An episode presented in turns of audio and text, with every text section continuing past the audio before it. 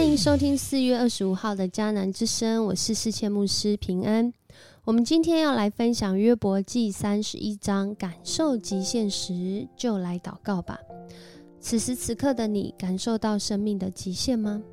是觉得哪一方面遇到了那个好像突破不了的挑战或是障碍呢？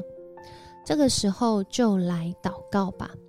在我们今天读的约伯记，其实是一出连续剧，而且这个主角不是别人，就是约伯。他讲到他自己啊，在这个跟朋友对话之后，自己好像做结辩一样，哦，就是做最后的结论。他回顾过往，然后说到现今，然后说到他自己内心真实的境况。二十九章讲到他心仍然期待那个过去的美好会再发生。他希望他还有机会像过去一样，他可以继续来做当时那些美善的事。因为到三四章我们就知道，因为他现在真的是苦不堪言呐，甚至连他觉得那些不公义的人的儿女，竟然都在嘲笑他，真的是惨到不能再惨。然而他心里面好像。如果讲到这里，好像就停下来，并没有约伯继续讲下去哦。他讲到自己的无辜啊，三十一章的时候，他继续讲到上帝给我们定下的命运是什么？全能者怎样报答人的行为呢？在一般人理解理解当中，他们呃很多人认为三十一章其实是在对以立法呃提出的一些呃要点提出的一些指控啊来回应。可是，呃，有一些学者认为，不只是对这些啊想法指控的回应，而是提到了人认识上帝公义，其实也是有极限的。上帝的公义在人理解的时候，好像哦，因为这我们能够理解，所以上帝的公义在。但是，其实有许多的事我们不能理解，那我们。可能也不太明白，甚至不知道上帝的公义是不是在这样的环境仍然在呢？有一位工会的主席，他在耶路撒冷呃市郊散步的时候，呃，工会是指犹太工会，他看见一个人呢逃命般的就这样从他眼前飞奔而过，然后后面呢就有一个人一直追着他，而且手上就拿着一把大刀。结果两个人呢跑进山洞里面，就听到里面发出尖叫声。最后，在后面的追的人走了出来，而且那把刀还滴着血。这位工会主席眼睁睁的看见这些事情发生之后，这个拿着刀、刀上滴着血、原来追着别人的那个人，他看着他，看着这位主席就说。你可能以为我在里面做可怕的事，啊，太可惜了。所有环呃，所有证据呢，都是环境证据，你并没有看见我做了什么。就算你看见我做了什么，你都只是单一证人。无论你多么可靠跟受人尊敬，要判死刑，总要两个证人。那人轻蔑的撇嘴，拿着刀就离开了。不过，就在他还没有走出第三步，就被地上突然出现的一只毒蛇咬死了。这个故事是塔木德，也就是犹太经典里面的一个有关著名先哲的故事。他在表达圣经中的律法。跟圣经时代之后的法律，其实都有一项前提，就是上帝支持公义。对那些妄称他的名、以他的名起假誓，甚至掩饰自己犯错的人，在犹太律法认为上帝是绝不客气的。但我们同时也知道，其实约伯记里的约伯，他并不是犹太人。约伯记是。很早很早就已经写成的书卷，它蕴含的智慧，真的就像我一开始说的，约伯记不是用讲的，真的是要去经历、要去体会、要去投入生命来经验的时候，那在那里面的智慧跟上帝连接，才真的能够明白。也就是说，很多的时候，人所能明白上帝的公义，只在自己能够理解的范围。那个超过自己极限的部分，上帝的公义在不在呢？我相信是在的。上帝的公义一定超越人的想象，人没有办法跟上帝一样，这就是我们根本上的差异。所以在今天，当约伯他在分享自己的无辜的时候，其实我们有一个要小心，而另外一个就是我们也被激励的部分。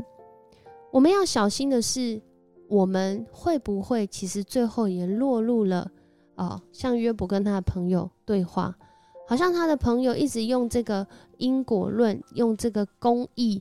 呃，眼前的公义、现世报，或者是这种赏善罚恶的这个状态，一直在告诉约伯的时候，我们要小心，会不会我最后也只是在核对我有没有合乎真理，而忘记了上帝超越我们自己能够理解的那个范围？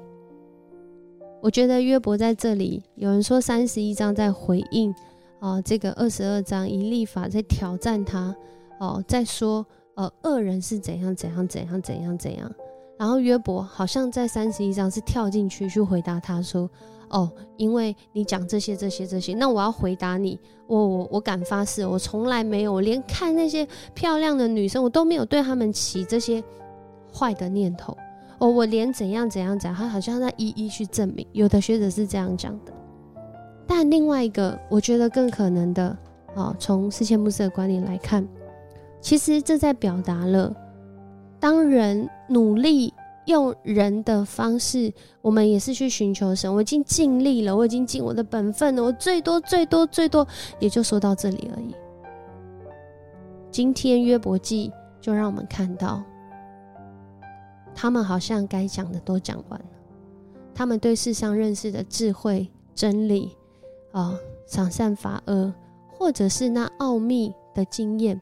也都讲完了，但是约伯受害在苦难当中的原因已经讲到这里，还是没有出现。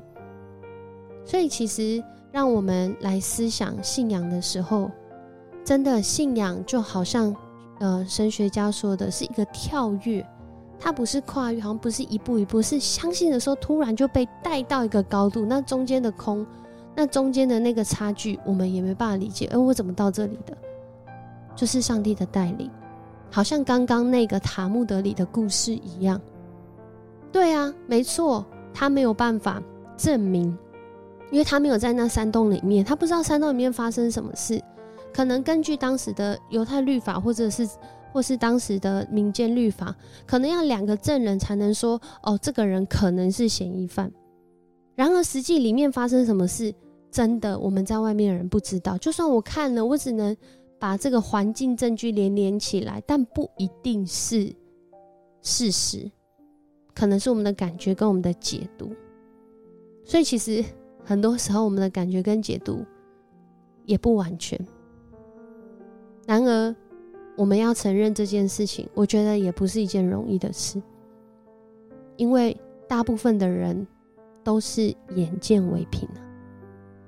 所以圣经才说，当上帝去拣选这个大卫的时候，他就对萨摩尔讲了一句话：说，上帝不是看人的外表，而是看人的内心。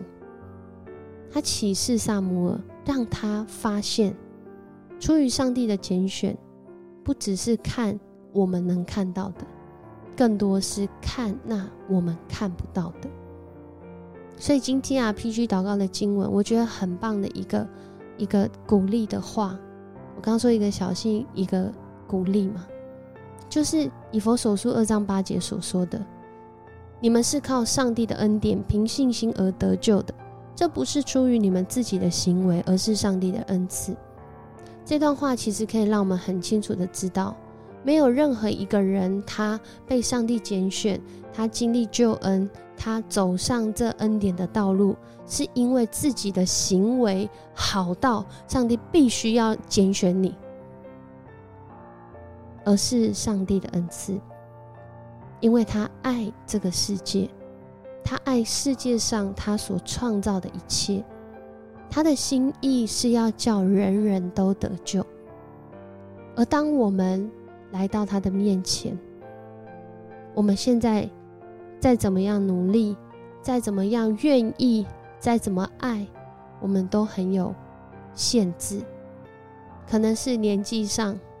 这生死上的限制，活个一百年差不多了，没有办法陪到永远。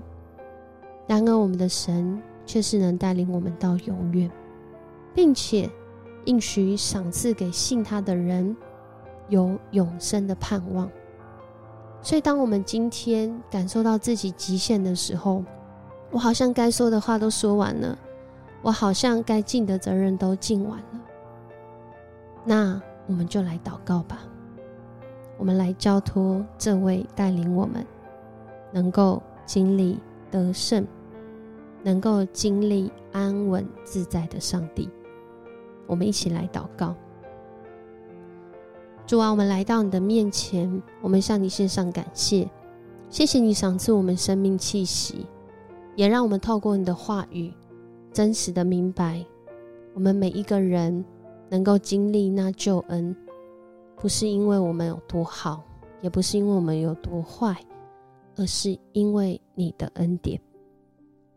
主啊，这恩典我们有时候很难明白，如同你的公义，我们也很难完全明白，因为我们就是人，我们就是有限制的人，我们就是啊，真的需要与主来连接，能够扩张视野。能够看见更高的高度，能够来经历在你里面那属于奥秘的智慧的人，主啊，恳求主你帮助我们，如同今天我们所读到的约伯记，你给我们的命运是什么呢？主啊，你如何回应我们所做的呢？主，我们相信，不论我们是什么样的人，主啊，你都查看我们。你鉴察我们的一举一动，你更是在这些我们的限制当中，帮助我们来突破的上帝。恳求主你带领我们，你知道我们的尽力，你知道我们在这里寻求你的恩典，唯有你是我们的帮助，也唯有你是公义的答案。恳求主你来坚固我们的心。叫我们不论是在高处在低处，我们仍然坚定要来信靠你。这样祷告，奉主耶稣的名求，阿门。很高兴跟你一起分享迦南之声，愿上帝的恩典临到你的生命当中。此时此刻感到极限吗？那就用祷告来开始一天，就用迦南之声来再次思考上帝的作为。他的意念高过我们的意念，要带领你进入那更高之地。我是世谦牧师，我们明天见。